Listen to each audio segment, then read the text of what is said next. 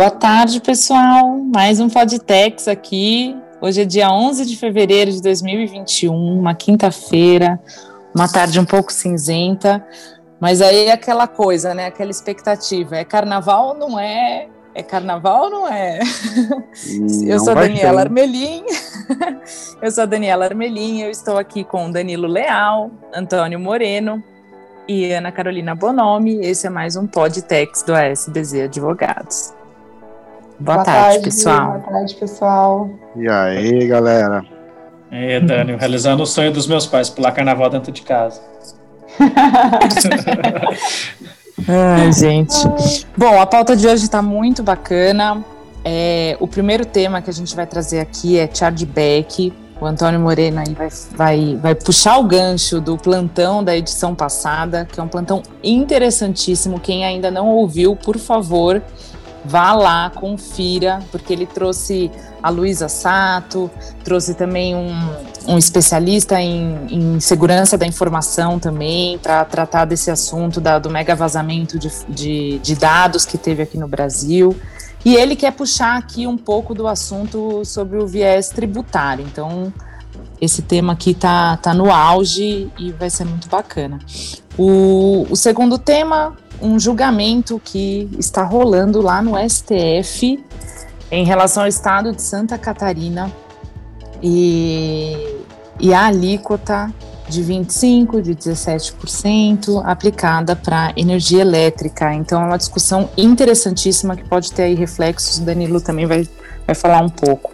É, depois a gente fala do tratamento de resíduos, que é uma solução de consulta que a Receita Federal emitiu recentemente de créditos de PIS e COFINS, alguns resíduos que dariam direito a crédito, e a Carol também vai comentar. E depois, bem rapidamente, um heads up aí da reforma tributária, porque esse assunto está sempre em pauta. Vamos lá, Antônio. Né? Todas as reuniões reforma tributária. Vai lá, Antônio. Bom, pessoal, aproveitando então o gancho do, da última edição, um plantão especial sobre o mega vazamento de dados, a gente falou por mais de uma hora, pouco mais de uma hora, e não conseguiu dar a perspectiva tributária igual eu gostaria. É, mesmo sendo podcast, vocês já se acostumaram a ouvir aí diversos vieses do direito e não do direito aqui nas nossas edições. Então, eu queria só tratar um pouquinho do que isso pode significar na prática, principalmente ligado à existência de fraudes e os impactos para as empresas nos chamados, de modo geral, chargebacks. É, resumo do resumo, ocorrem muitas fraudes, o Brasil é campeão em fraudes e, por um lado, também é campeão em, procedimentos de segurança da informação, e, e, e por isso mesmo é, tornou-se uma realidade muito comum no Brasil a existência dessas, dessas fraudes que impactam o resultado das empresas. E o que, que ocorre na prática? As empresas vão lá, reconhecem uma operação, é, que aparenta ser real, não, não ainda identificando uma fraude, e basicamente, depois de algum tempo, que a operação já aconteceu, elas é, são informadas, né, por meio, provavelmente, o que é mais comum de um, de um não reconhecimento de um, de um valor no cartão de crédito pelo usuário da, da, daquela, daquela solução, e é informado para a empresa que aquilo tratou-se de uma fraude e ela não vai receber o dinheirinho que ela esperava, aquela receita que ela esperava não vai se materializar.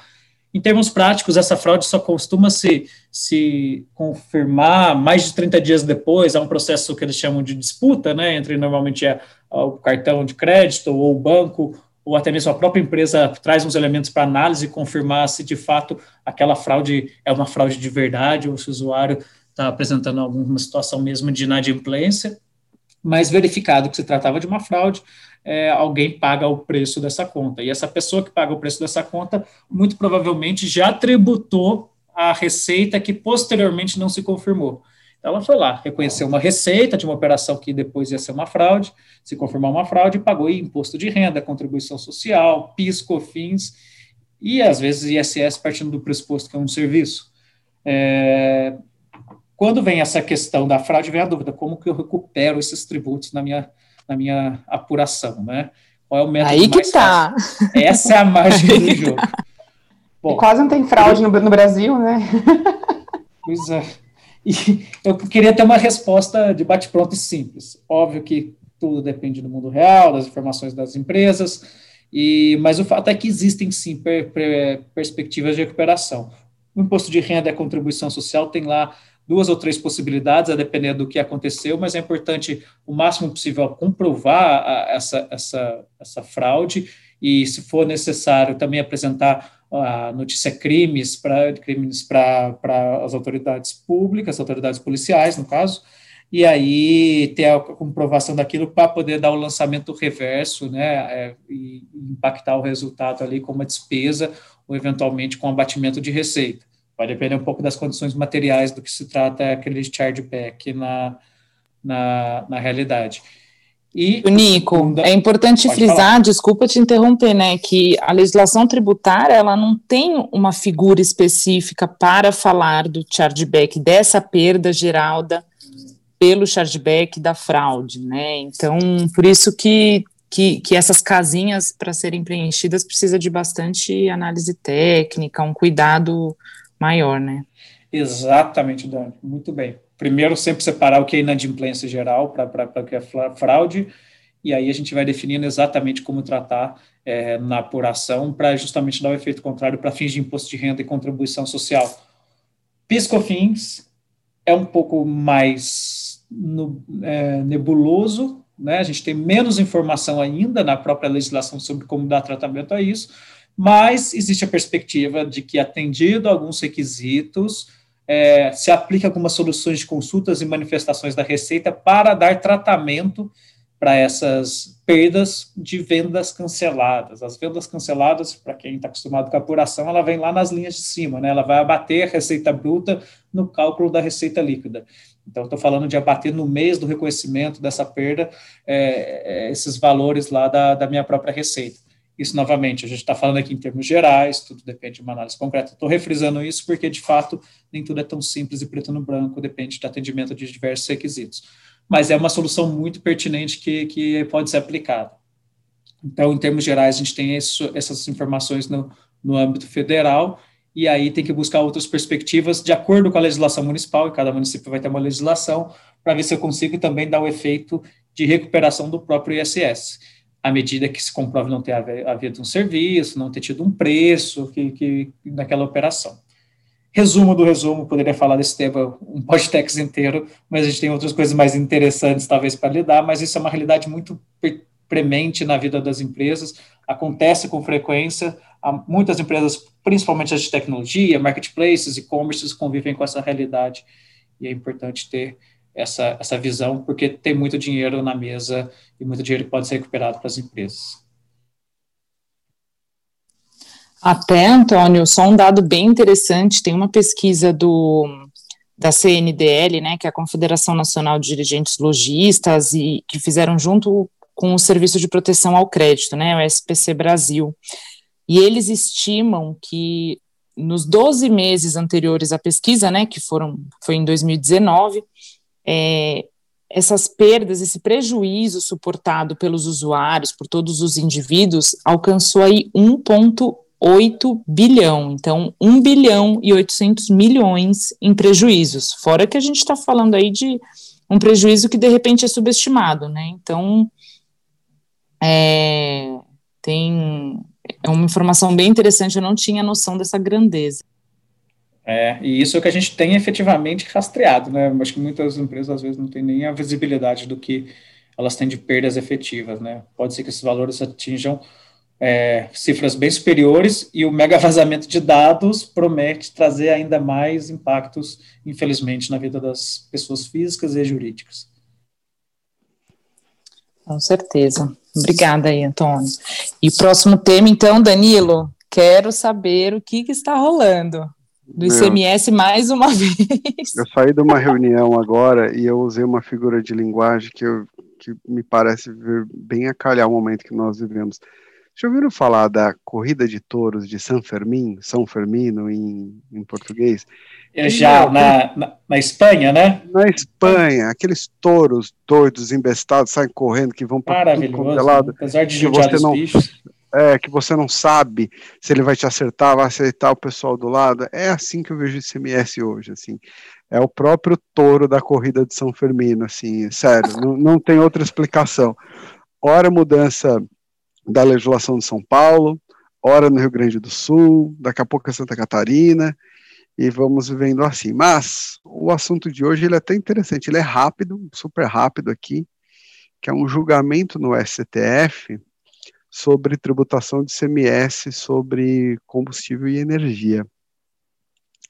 Em resumo, uma varejista está questionando a cobrança de CMS lá pelo estado de Santa Catarina de energia elétrica, que aplica uma alíquota de 25%, e o argumento é que, pelo princípio da seletividade tributária, você deveria aplicar, não no máximo, mas deveria aplicar 17%, que seria a alíquota geral do Estado, né? Por ser um bem extremamente essencial. O Marco Aurélio uh, deu voto favorável, tá? Isso é muito emblemático, e aqui entre nós faz sentido, quando você pensa em energia elétrica, que é uma questão tão relevante seja para pessoas físicas, seja para a indústria, seja para o comércio, é, me parece fazer todo sentido a linha de argumentação dele, com base especialmente aqui em princípio da seletividade tributária, mas a contrapartida da PGE, da Procuradoria-Geral do Estado, é que o Estado sim respeita o princípio, considerando que a alíquota de 25% é a alíquota máxima, mas que você tem uma alíquota de 12%, por exemplo.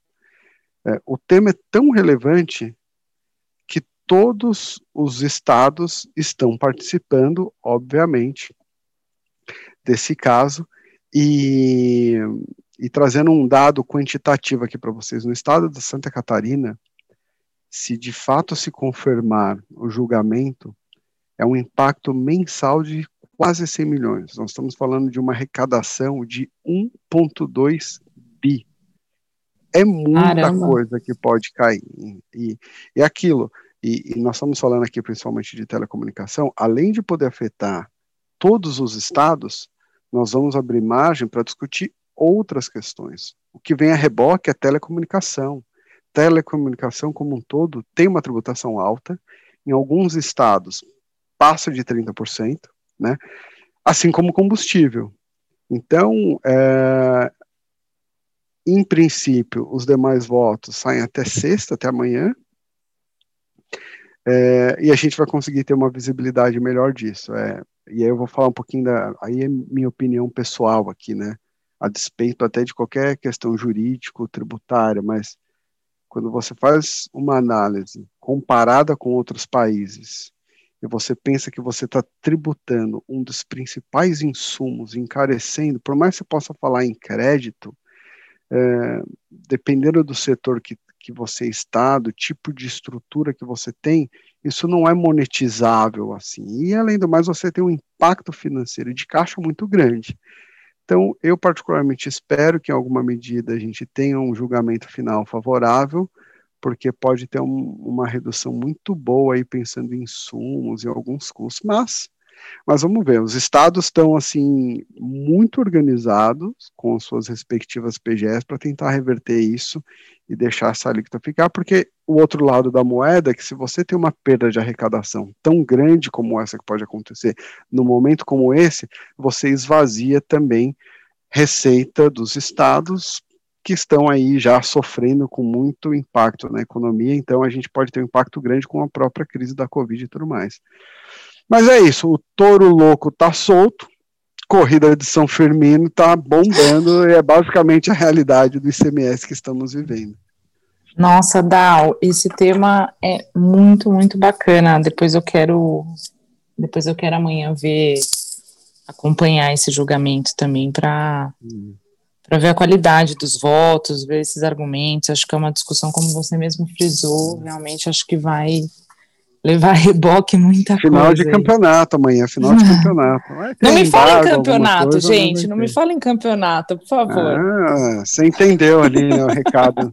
Você entendeu o recado. Para quem não, porventura, não tem acompanhado aí o Mundial. Ai, Danilo, Danilo. É, tema 3, né? Chega. Tema 3 a Carol trouxe uma solução de consulta aí bem recente, é bem interessante, né, Carol? Conta aí pra gente. É, vamos falar de coisa boa, né? Essa é a solução de consulta 1 desse ano e já é uma solução de consulta com excelente precedente. Foi a primeira vez que a Receita admitiu a tomada de créditos de PIS e COFINS sobre gastos com tratamentos de efluentes, resíduos industriais e águas residu residuais, que são aí considerados indispensáveis para viabilização da atividade da empresa, né?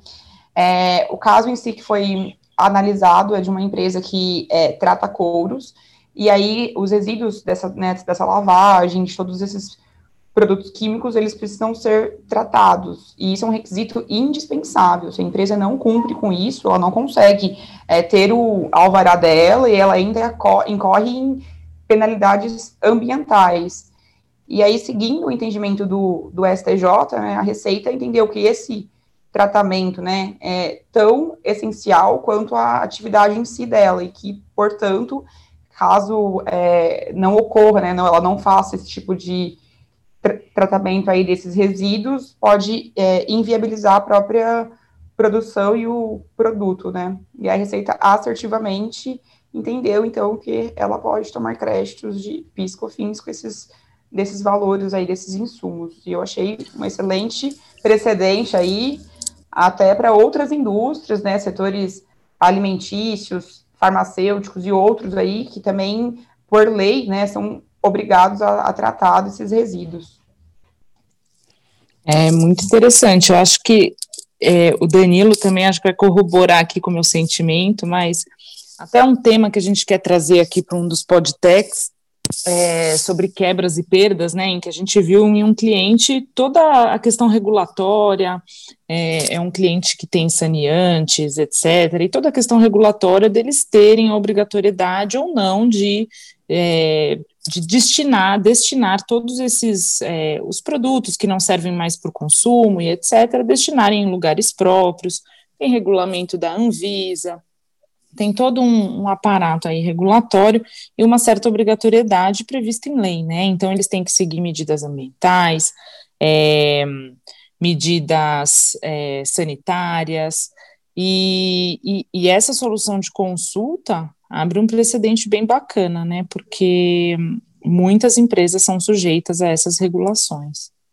Eu já não era sem tempo, né? Já não era sem tempo, porque pelo amor de Deus, assim, existem algumas coisas que me parecem ser tão desarrazoadas e essa era uma delas, que o reconhecimento da própria receita traz um pouco de segurança e de facilidade para o mercado, né? E, e, nosso papel aqui é exatamente divulgar esse tipo de informação, porque é, não será surpresa, mesmo daqui um, dois, muitas vezes três anos, e nós vamos identificar algumas empresas que ainda não vão se valer disso. Então é bom, bom é bom ficar de olho mesmo.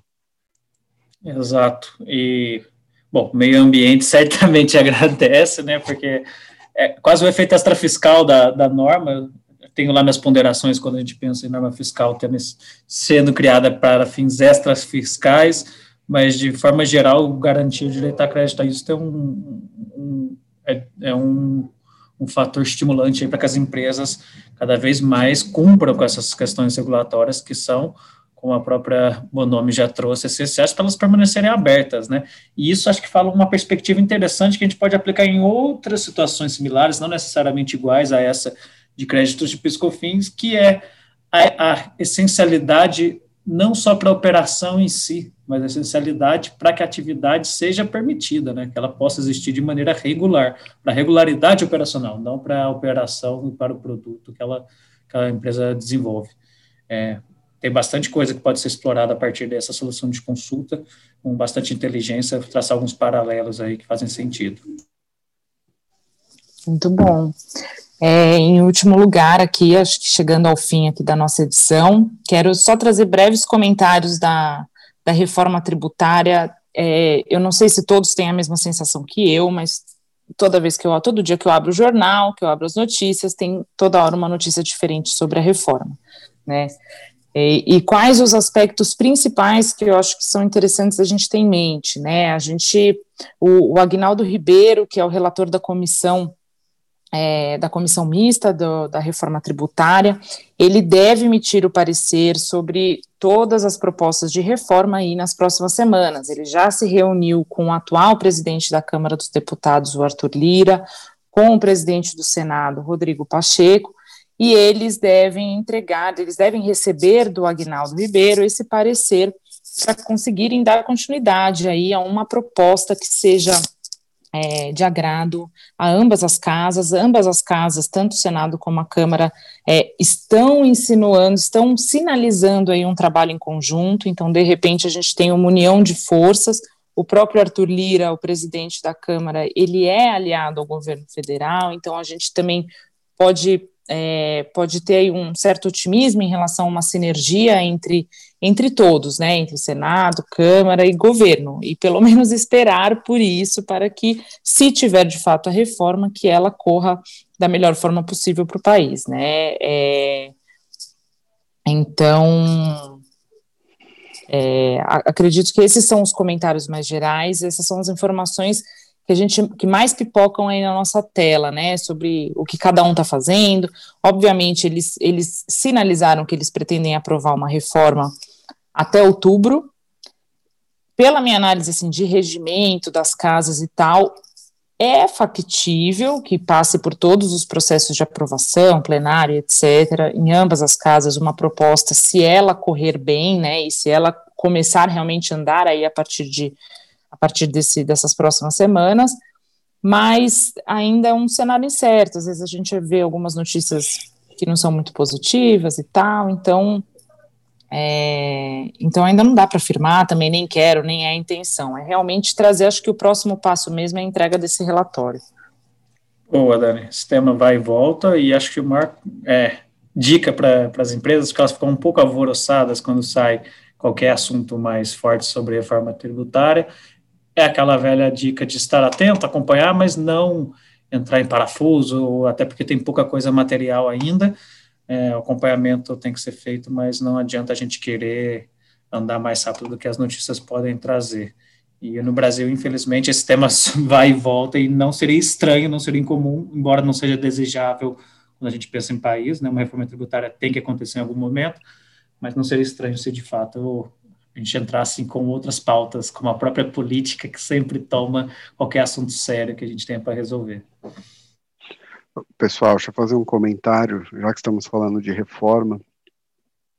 Claro que a reforma é, sugerida pelo governo federal, ela está muito restrita a PIS e a COFINS, mas nós temos os, né, os outros projetos de lei, 45 e o 110, e esses dias eu estava numa reunião e eu vi um, uma perspectiva muito interessante, porque no contexto de alterações do ICMS, que muitos estados estão diminuindo os benefícios fiscais sob o argumento de que querem aumentar o fluxo de caixa, aumentar o próprio valor da receita, teria também uma estratégia escondida aí, ou oculta, vamos falar assim, que eu acho que é uma definição melhor, mas a estratégia seria de que, ao reduzir os benefícios fiscais e aumentar um pouco a arrecadação, num cenário em que nós tenhamos uma reforma tributária, e aqui lembrando, né, nós teríamos ali uh, uh, um tributo que juntaria ICMS,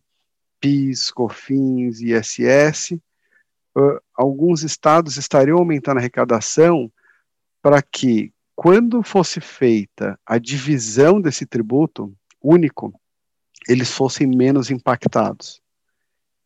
Faz sentido isso, eu achei interessante. Claro que a gente não tem aqui como é, ter certeza disso e evidenciar, mas faria sentido que, além de aumentar o fluxo de caixa agora, aumentando a receita, ao ter uma participação maior de receita, caso tenhamos uma aprovação de um tributo único, por eu ter uma representatividade maior, eu teria uma distribuição melhor para o Estado.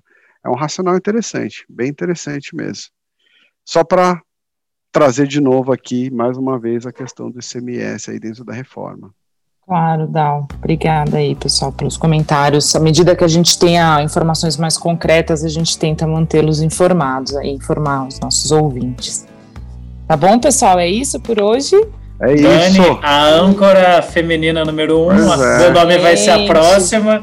Parabéns, excelente. Foi um É, prazer, pessoal. É, Vamos É nessa, sempre bom, pessoal. circular todo mundo. Gente, beijo aí a todos vocês. Pular carnaval no sofá, hein? Fiquem seguros aí, todos vocês, com muita saúde. Não fala Mas, disso, gente- tá? Porque meu filho acabou de rasgar o sofá pulando. Então não vamos falar de pular o sofá. Destruir o sofá. É que eu não tenho uma foto aqui, senão eu ia mostrar pra vocês. O nosso Ai, Vini editor Deus. podia fechar aí a- a- o, o podcast de hoje com uma marchinha de carnaval, pelo menos pra puxar o ritmo, né? Vai, Vini, faz essa. O Vini é, o verdade. Hans Donner do SBZ, pra, pra turma que tá ouvindo. Ele faz todas É, as edições gráficas é um e sonoras. Nossa. É um mago. Tchau, Beijo, pessoal. pessoal. Até a Valeu, gente. próxima. Beijo, gente. Beijo. Tchau, tchau. tchau.